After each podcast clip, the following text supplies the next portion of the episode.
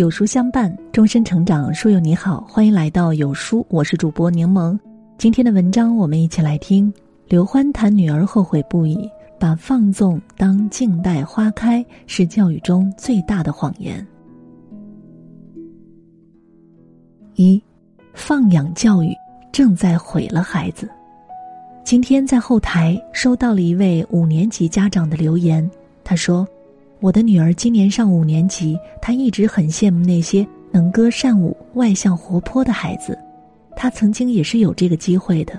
在她四岁的时候，我送她去过舞蹈班，可是她受不了压腿时的疼痛和学技巧时的日复一日的单调，央求我别再送她去跳舞了。我心疼自己的女儿，就同意了。从此，她再也没有去过舞蹈班。现在他后悔了，也曾经开玩笑抱怨过我说：“妈妈，当年您要是再坚持一下，也许我会多才多艺。您当年如果再严厉一些，也许我就会。”看完这个故事，我个人倒觉得最后悔的不是女儿，而是这位妈妈。一个四岁的孩子面对困难选择退缩，再正常不过。如果这个时候妈妈能够引导和鼓励孩子，说不定就能坚持下来。这些年，很多中国父母开始效仿国外的放养教育，每天岁月静好，处处尊重孩子。可是，这样做的结果是什么呢？孩子一无所长，家长后悔不已。蔡康永先生说过一段话，我非常的认同。他说：“五岁觉得游泳难，放弃游泳；十八岁遇到一个你喜欢的人约你去游泳，你只好说我不会；十八岁觉得英文难，放弃学英文。”二十八岁出现一个很棒，但是要会英文的工作，你只好说：“我不会。”现实就是这么残酷，没有付出就没有收获。不要等到孩子错失某一个机遇的时候，反过来质问你：为什么当初没有逼我一把？没有一定的规则指引和良好习惯的制约，放养只是一种盲目的放任，最终无法养成优秀的孩子。把放任不管当做静待花开，是教育中最大的谎言。二，教育路上永远不要指望孩子们自觉。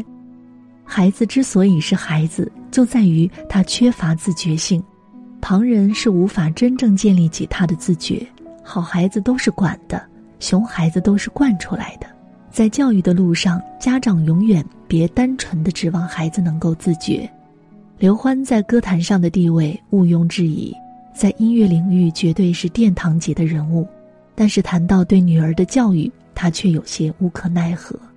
刘欢和太太在教育孩子的过程中，一直崇尚快乐教育、放养教育，尊重孩子的任何想法，不强迫孩子做他不想做的事儿。但是在一次采访的过程中，刘欢却表示现在后悔了。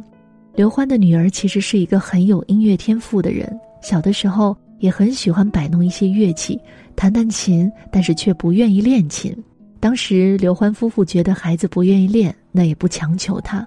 现在看到身边其他人都多才多艺，不免有些后悔。他说：“从小都没有强迫他学音乐，我觉得有点后悔。其实你迫使他练一练，他可能就很好。有这方面天赋的孩子，还是可以推一把的。”但是世界从来没有如果这件事，孩子的成长也不能重来一次。懒惰是人的本性，孩子也不例外。家长一定要明白，指望孩子自觉是最无力的教育；指望孩子爱上学习、学会学习是最难实现的愿望。百分之九十九的孩子是需要家长教育的。什么事儿动不动就我回家问问孩子喜不喜欢、上不上、学不学，都尊重孩子的意见。那孩子要是不喜欢，是不是就都不用学了？那才是真正的害了孩子。以前的我也曾以为孩子就要放养，这样他从能拥有更多自由的空间，做自己想做的事情。但是后来我慢慢的发现，要教育出一个优秀且自觉性高的孩子，是一个漫长的过程。孩子在养成自觉自律的前期，靠的就是父母的监督。只有父母投入大量时间和精力去教育、约束孩子，才能培养出优秀的孩子。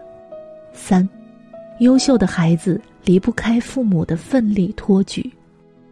董卿一直以优雅的谈吐和面容被网友大赞，气质美如兰，才华富比仙。随着中国诗词大会和朗读者的热播，董卿早已成为了国民女神。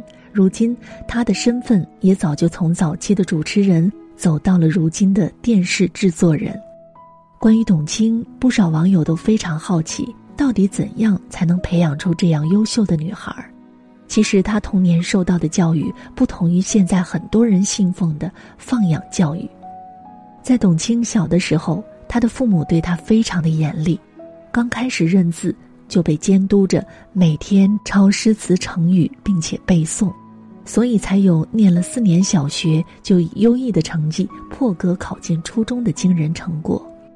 上了中学，父亲的要求更高了，不仅列出书单。明确要求他必须读完多少部名著，还要摘录精彩的词句。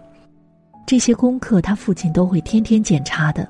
访谈中，董卿也坦言，他年轻的时候很不喜欢父亲的严厉，难过的想哭。但是现在他却非常的感激。莫言说：“孩子的优秀都浸透着父母的汗水，人生就是一路降妖除魔、修成正果的过程，而父母就是孩子的活菩萨。”能帮着他们逢山开路、遇水搭桥，成就一番事业。是的，从来都没有什么横空出世。每一个优秀的孩子背后都是父母的奋力托举。当你羡慕别人家孩子作文写得好时，却不知道背后的父母早在孩子几岁就开始亲子共读。流利的语言表达是几百本童书滋润的结果。当你羡慕别人家孩子学习不用操心的时候，却不知道背后的父母为了培养孩子们好的学习习惯下了多少的功夫。当你羡慕别人家孩子琴棋书画样样精通，却不知道背后的父母多少次风雨无阻的接送，多少个晚上在忍住脾气耐心的陪练。教育也需要父母的用心和努力。我们常说要给孩子充足的爱，所以很多家长都会对孩子千依百顺。要星星不给月亮，可实际上这对孩子的成长是没有好处的。你不逼孩子一把，他只会越来越放纵自己。虽然父母的严厉可能让孩子很不喜欢，但是当孩子长大了，都会感谢这份严厉，督促他们成为更好的人。四，最好的教育是严宽并济，父母应该给予孩子自由。但这个自由不是无限制、无规则、无节制的，更不是从容和无作为的。教育学者丁林讲过这样一个故事：他家里来了一位美国客人，一位三年级的小姑娘。像所有的小孩子一样，小姑娘对糖果没有丝毫的抵抗力，吃完第一颗还想吃第二颗。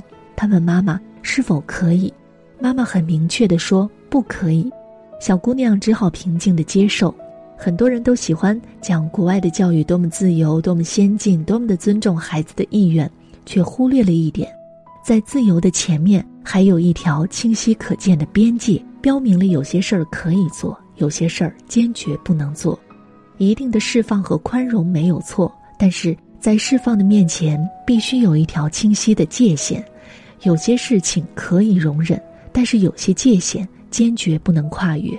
教育孩子有原则的控制，是比无原则的放手难得多的事情。在这背后，父母在关键节点的指引、长期营造的价值观环境、四两拨千斤的感化，它真正考验父母的功力。当你看到别人家孩子足够优秀的时候，请一定相信，因为别人家的父母付出了足够多的努力。盲目的放养教育，对于不愿意保持自己的学习力。不愿精进自己的教育方式的父母来说，最轻松；但是想要养出一个三观正、心理健康的孩子，是需要父母对孩子投入大量的时间、精力和高质量的陪伴的。真正的放养教育，放的是孩子的思维，养的是孩子的习惯。此时不努力，更待何时？点个再看，与所有父母共勉。